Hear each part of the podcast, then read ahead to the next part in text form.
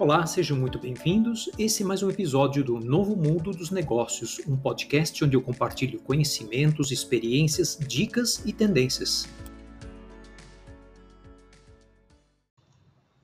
Quem me conhece há mais tempo sabe que a maior parte da minha carreira de 30 anos foi feita em empresas tradicionais de grande porte. Embora cada uma delas tenha sido uma experiência bem diferente, de alguma forma sempre havia um denominador comum um modelo de negócio que era verticalizado e que partia do desenvolvimento de produtos e fornecedores de insumos, passava pela fabricação, pela produção, né, pela distribuição, marketing, venda, pós-venda, enfim.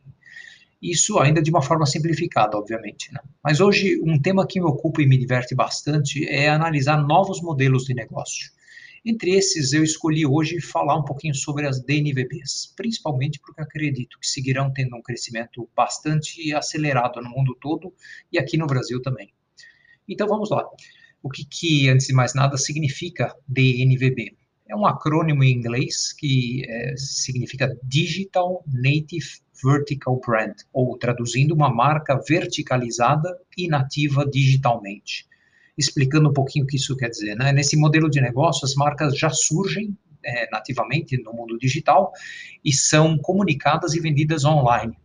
E a verticalização na palavra significa que toda a cadeia de valor dessas marcas, desde o desenvolvimento dos produtos até a venda online, é totalmente integrada na empresa, reduzindo com isso significativamente os custos em comparação a modelos mais tradicionais. Esse termo DNVB foi criado em 2016 pelo fundador da Bonobos, que é uma loja de roupa masculina que vende online e que possui show, showrooms né, offline.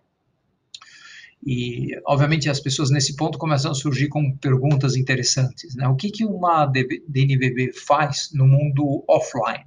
Ou se existe apenas no mundo online? Né? E a resposta é usualmente sim, mas mais e mais eu estou vendo DNVBs surgindo é, com espaços de experimentação e experiência do produto físico. Um exemplo disso, além da própria Bonobos, que é, tem os showrooms que eu mencionei, é a marca de roupas Amaro aqui no Brasil, né, que tem pontos de experiência de produto no shopping centers.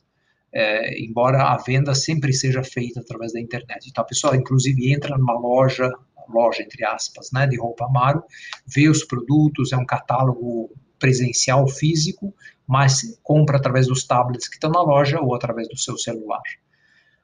E que outras vantagens que existem né, por trás desse modelo de negócio das DNVBs, além da questão de custo que eu já mencionei? Né? É, hoje em dia fala-se cada vez mais da dificuldade crescente das marcas de obter first party data, ou seja, dados em primeira mão, sobre comportamento do seu consumidor, por exemplo.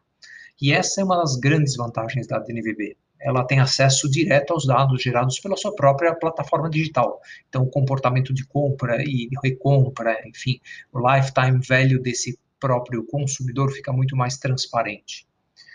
Adicionalmente, eh, ao venderem diretamente para um usuário, essas empresas conseguem ter uma melhor eficiência de produção, de logística, vocês imaginam, na né? velocidade, adaptabilidade em geral, já que toda a cadeia está sob controle da empresa o que acaba, de novo, impactando de uma forma positiva em margens, mas também níveis de satisfação e lifetime value desse cliente.